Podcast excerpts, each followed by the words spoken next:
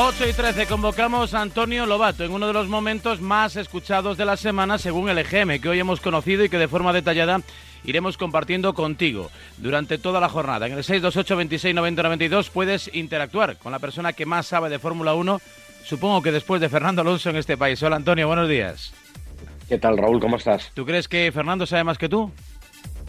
Eh, hombre, infinitamente más. Eh, infinitamente más. Eh, al final hay una diferencia entre estar dentro o estar fuera, ¿no? Y él está dentro y lleva muchísimos años en esto y evidentemente sabe todos los secretos y muchas partes técnicas que nosotros no podemos alcanzar. Él sabe más de Fórmula 1, tú de fútbol. bueno, eso no se lo digas tampoco porque él dirá que sabe más de fútbol también. Pero, pero bueno, la verdad es que de fútbol ya en el pasado controlaba mucho más porque me dedicaba a ello eh, ahora soy un, aficionado y, disfruto mucho más también de ello, si te digo la verdad. Bueno, pues 628 26 90 92 para todo lo que quieras preguntar a propósito de la próxima cita que arranca cuándo, Antonio? Este fin de semana, eh, el viernes, arrancamos el Gran Premio Emilia Romagna, circuito eh, de, de Imola, un circuito clásico de, vieja escuela, un lugar maravilloso, eh, un circuito donde adelantar es muy complicado, pero donde en los dos últimos años que eh, volvieron las carreras, después de que no lo hicieran desde 2006, pues hemos tenido eh, grandes premios muy animados, con muchas batallas, con muchos incidentes, eh, una ocasión con lluvia, eh, donde pueden pasar muchas cosas, ¿no? Con lo cual es un, lugar interesante. Un lugar interesante. A priori esto es circuito qué? Circuito Red Bull, circuito Ferrari, circuito circuito qué? Circuito Ferrari, porque son los más fuertes ahora mismo o por algo técnico en especial. Yo creo que es circuito Ferrari porque Ferrari está un paso por delante eh, y parece que no, no, le afecta tanto el cambio de circuito. ¿no? Eh, se ha comportado con, con, gran rendimiento en los tres por los que hemos pasado, que han sido bastante diferentes. Este es uno de, carga media alta, eh, muy estrecho, insisto, se puede adelantar poco. es muy rápido pero con muchas chicanes es muy difícil adelantar, con lo cual es muy importante lo que pase en la clasificación y en la salida.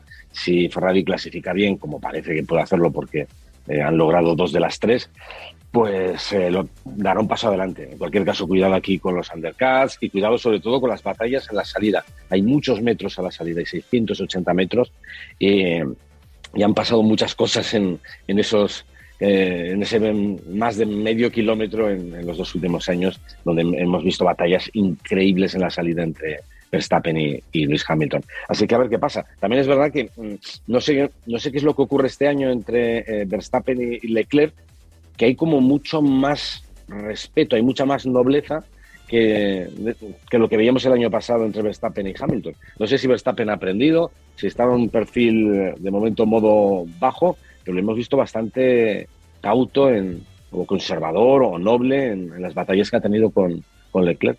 Lo cual es bonito porque hemos visto bonitas batallas y encima no, no han saltado trozos de coche por el aire. O sea que mm, de momento la cosa va bien.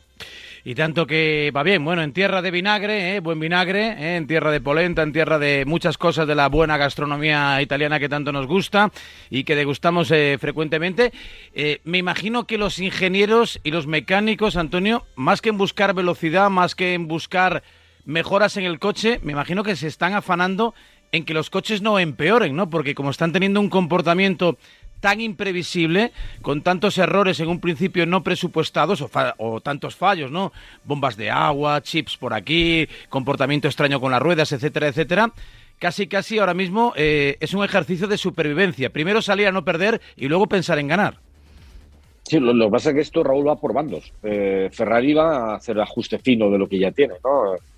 Trata de mejorar porque tiene un coche rápido, tiene un coche sólido y tiene un coche fiable. Claro, el problema es para los para algunos, ¿no? El caso de, Red Bull tiene un problema de fiabilidad muy grave, pero eh, no, sabemos exactamente qué es lo que falla. En, Bahrein tuvieron un problema con, con, la, con una parte de la bomba de la gasolina y en el último Gran Premio eh, Verstappen no terminó por un problema que tiene, que tiene una relación con pérdida de combustible, pero que Red Bull no ha querido ni siquiera explicar, porque dice que es tan complejo que no quieren meterse a explicárselo a, la gente, ¿no? Y que eh, están preocupados porque tienen que solucionarlo y parece ser que no es sencillo, aparte de que tienen cierta debilidad con, el motor.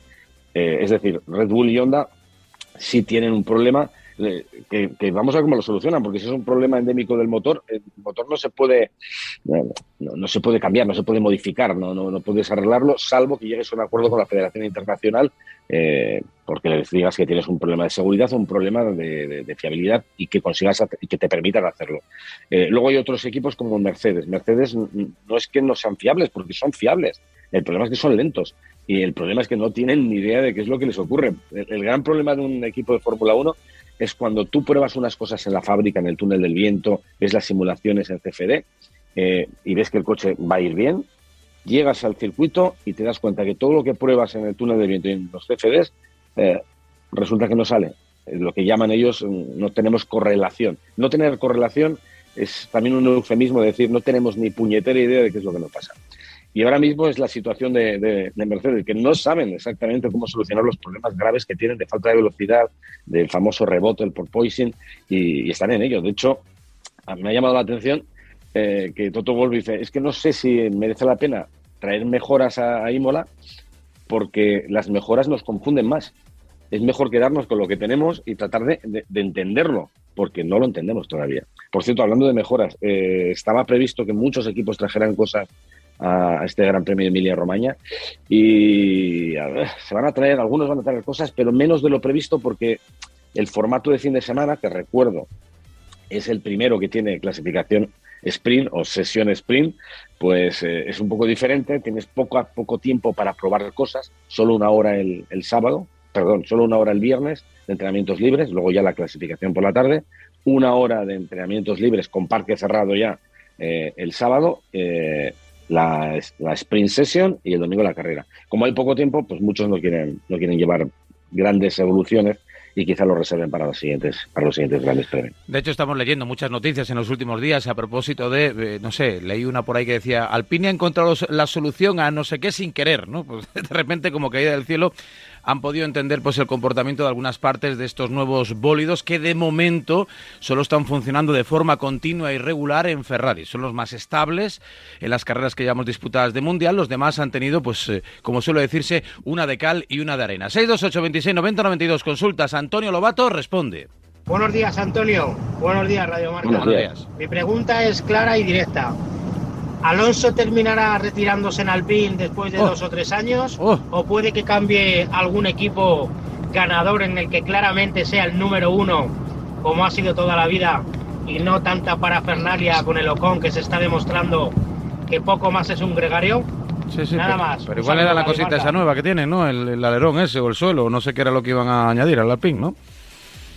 Bueno, eh, a ver, Hubo una frase de Fernando en el último Gran Premio que a mí me hizo saltar las alarmas. Y es que le preguntó un periodista cuánto tiempo iba a seguir en la Fórmula 1 y él dijo, ah, pues yo quiero quedarme dos, tres años y si no es en Alpine será en otro equipo. Y cuando Fernando dice eso, es que algo ha pasado. Eh, a ver, eh, yo le conozco desde hace muchos años. Se perdona, pero no se olvida, ¿eh? Estas cosas se apuntan, pero no en barra de hielo, ¿eh? Claro, es que esa es la historia. Eh, Fernando se ha pasado los últimos dos años, desde que llegó al PIN, diciendo, no, estoy al PIN a muerte, mm, qué grande, esto es un equipo humano, tal, tal, tal, tal, tal. Eh, y de repente, de un gran premio para otro, eh, dice esto, lo cual a mí me ha sorprendido. Eh, lo que decía nuestro oyente, dice, la posibilidad de que se vaya de Alpine a un equipo grande, es que eso ya es más complicado, porque los equipos grandes pues eh, están ya compuestos, ¿no? Y tienen, y tienen alineaciones con una proyección bastante a largo plazo, porque imagínate, bueno, Ferrari, dos pilotos jóvenes, eh, Mercedes, está Luis Hamilton, que todavía le queda algo de cuerda, yo creo, y, está George Russell, que ha apostado por un joven, Red Bull, tiene a Max Verstappen, que tiene mucho margen, y Checo Pérez, que está haciendo la mejor temporada de, su vida hasta el momento. Es complicado, eh, es complicado. Entonces, no sé. Eh, lo único que creo que sí han, salido, han debido saltar algunas chispas. No, no. Eh, tengo la sensación, no, no, tengo, no tengo la información. Y, por eso me ha sorprendido un poco esas palabras de, Fernando Alonso. Yo, si os digo la verdad, me gustaría que se quedaran al pin, que Alpine encontrara un, coche rápido se lo pudiera ofrecer porque ellos también saben perfectamente que si, que si Fernando tiene un coche rápido va a ganar carreras. Eh, mira, me llegan mensajes incluso a mi WhatsApp, no al de la radio, sino a mi WhatsApp. ¿eh? La gente quiere hablar contigo y preguntarte, por ejemplo, si crees que hubo algún tipo de mano, no vamos a decir negra, pero sí de color oscuro en Ferrari, en esa última carrera con Sainz, donde le ocurrió un poco de todo, ¿no? En la Q3, no le arrancó el motor a tiempo, en esa vuelta decisiva, y luego el tema de la mala configuración del volante, de los dos volantes. No, no, yo mano, sí, mano negra no. Yo creo que fue una acumulación de acumulación de despropósitos, ¿no? Eh, eh, que empezaron ya el viernes, el sábado con un, con, bueno, con el accidente de Fernando y la bandera roja que lo trastocó todo, ¿no? Si, si no hubiera, si hubiera terminado la vuelta a Fernando, si no se le hubiera roto el coche a Fernando y hubiera podido terminarla, qué diferente hubiera sido todo, ¿eh? O sea, hubiéramos tenido a Fernando muy arriba, hubiéramos tenido a Carlos mm, probablemente luchando eh, por la pole o en la pole. Eh, y fíjate que la tontería ¿eh? del accidente, de la rotura de Fernando, provocó un, un efecto mariposa en cadena que fue tremendo. Y luego, claro, eh, si a eso le sumas que el coche no arranca, bueno, tiene que salir. Si le sumas que el volante les falla, lo tienen que cambiar y no está bien configurado. Esto es muy de Ferrari, ¿eh? muy, hmm. esto es muy vieja escuela Ferrari. Pues entonces es un desastre. Y luego, claro, sí, y luego Carlos comete un error tampoco ayuda, ¿no? Porque yo creo que él que es un, es un tío con una cabeza fría, tremenda, súper calculador, eh, no tenía que haberse dejado llevar por, por, por, la precipitación. ¿no? Él se vio, perder, vio que perdía posiciones y yo creo que en la rabia interna por tratar de recuperar posiciones muy rápido cometió un error que fue muy costoso. Eh, casi todo el mundo, como decíamos el otro día, se va a quedar con el error de, con el error de Carlos, pero la realidad es que fue un mal fin de semana de, de Ferrari en el sentido de que uno de los coches a uno de los coches todo le salió mal. Venga, más mensajes. 628 26 90 92. Fórmula 1 aquí en A Diario, en Red de Marca. Buenos días, Antonio. Buenos días, Raúl. Buenos Enhorabuena por el EGM. Gracias. Antonio, ¿qué, ¿qué opinas de que Alonso tenga todos los problemas en su coche y yo con no? ¿Hay ahí alguna mano negra? Hmm. ¿Cómo nos, gusta, nos gustan, eh? Las conspiraciones, eh, nos gustan, nos gustan, sí, sí. No, no, no, no, Yo creo que no hay, ninguna mano negra de, salida, ¿no? Eh, y que esto es una cuestión de, de suerte, de, suerte relativa. O sea, cuando falla algo, lo digo siempre, cuando falla algo en un coche o en un equipo, no, no es solo suerte, o sea, no es un problema de suerte, es un problema de trabajo, de control de calidad. Y, y a veces ocurre, quizá el único factor de suerte es que te ocurra en un coche o en el otro. Eh, por ejemplo, Carlos en, en, el último Gran Premio, pues tuvo la mala suerte de que todos los problemas que hubo en Ferrari se los comió él. ¿no? Eso, eso es mala suerte pero al final eh, obedece a, que Ferrari no hizo bien su trabajo. ¿no? En el caso de, Alpine, pues mira, ha tenido más, eh, más problemas eh, Fernando, pero yo creo que es cuestión también de, del azar. En otras carreras le pasará Ocon. Si, si, un coche es poco fiable, si un equipo comete errores, va a cometer errores con los dos pilotos.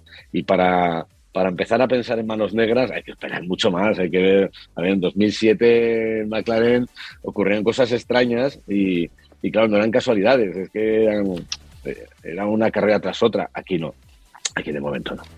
Mensajes. Buenos días, Red Marca, una preguntita para Antonio Lobato.